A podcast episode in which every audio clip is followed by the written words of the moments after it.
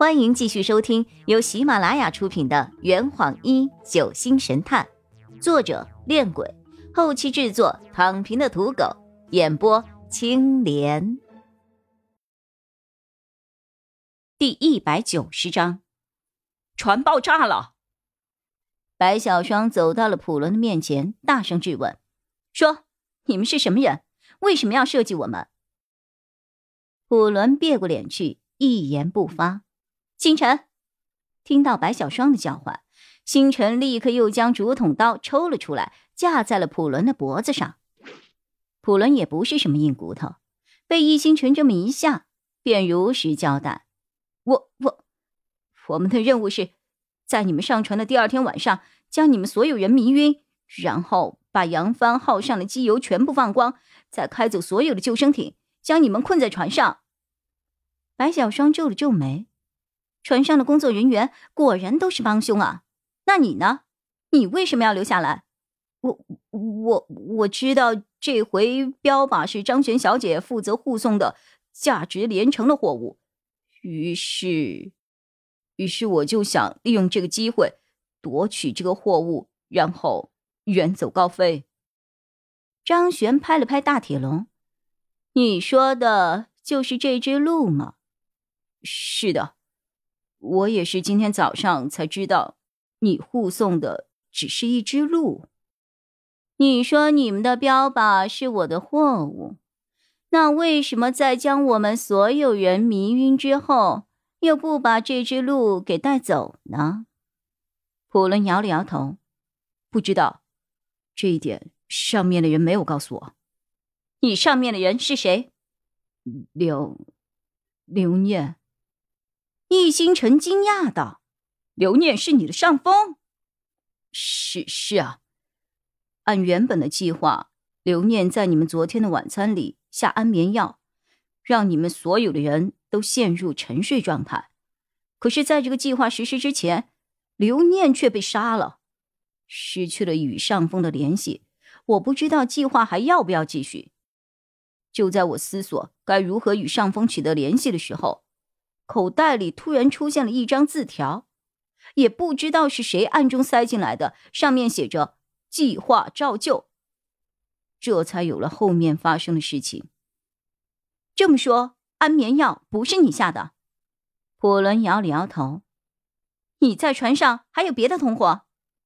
不知道，在这艘船上知道我身份的只有刘念，而我知道的同伴也只有他而已。那些船员应该只是他雇来的群演吧？我原来的任务只是负责将你们安顿好，然后和他一起乘船离开。大家你看看我，我看看你，似乎又回到了刚才那种互相猜疑的状态。白小双又继续问着：“你们的组织叫什么名字？”叫……普伦的声音戛然而止，脸上的表情。也静止了，就像一个雕像一样杵在了原地。叫什么？白小双又问了一遍。普伦似乎僵住了，嘴不动，眼也不眨。易星辰觉得事情有些不对，上前拍了他一下。喂，喂！普伦就像一个没有生命的稻草人一样，倒在了地上。脸上的表情没有丝毫变化，这一下把所有的人都给吓坏了。白小双蹲下身子，探了探他的呼吸，他死了。啊啊啊！所有人都下意识的后退了一步。白小双回过头来，目光逐一从每个人身上划过，想必他也在怀疑。刚刚在场的某个人趁大家不注意，在普伦马上就要说出团伙名字的时候，对他下了杀手。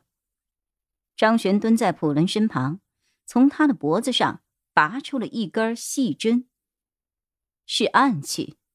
他也和白小双一样，狐疑的看着我们所有人，真是太可怕了。在我们所有人的面前，没有一点声音，没有一点痕迹。瞬间就杀死了普伦。我们当中有这么厉害的人吗？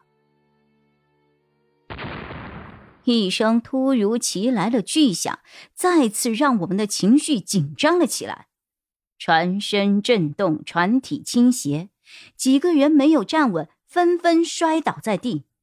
白小双大声问着：“出什么事儿了？”张璇扶住我的胳膊，疑惑着：“船被袭击了。”易星辰将黄婉英交给了冰雨晴，然后跑出了储藏间。中天，跟我来。大伙儿本能的扶着墙壁，一同走出了储藏间。来到甲板上之后，易星辰一脸惊慌的跑了过来：“大大事不好了，船爆炸了！”放屁！白小双怒着：“船头没有油了，怎么可能爆炸？”然而不由得大家不信，船头在冒烟，船身逐渐向前倾斜，似乎在慢慢的下沉。看着眼前的景象，左一的嘴角抽搐了起来。不是吧？洛佩扶着船舷，不是油箱爆炸，是炸弹。他们有意要炸沉这艘船。张璇蹲在甲板上，竭力保持自身的平衡，咬了咬牙。看来他们势在必得呀！白小双朝身后的同学们喊着：“所有人立刻丢弃身上的重物，在船上寻找漂浮物。”佐伊、晨晨，你们去餐厅把可以带的食物都带上。星辰、中天，你们冒个险去船舱内找一找救生衣。在没有救生艇的情况下，我们唯一能够指望的就只有救生衣了。大伙儿按照白小双的指令，分别行动了起来。等一下，洛佩突然叫住了大家：“大家看那边。”洛佩指了指我之前看到的那个岛屿。那里是我们唯一的落脚点儿，大家想办法游到那座岛上吧。夏夜用手遮阳，看了看远处的小岛，目测两公里，还好在船的下游，我们顺着海水的流向，应该可以飘过去。大家赶紧行动起来。这坛已经喝完了，呵，你猜出凶手是谁了吗？啊，老板，拿酒来。呃呃，更多精彩，请关注青莲嘚不嘚。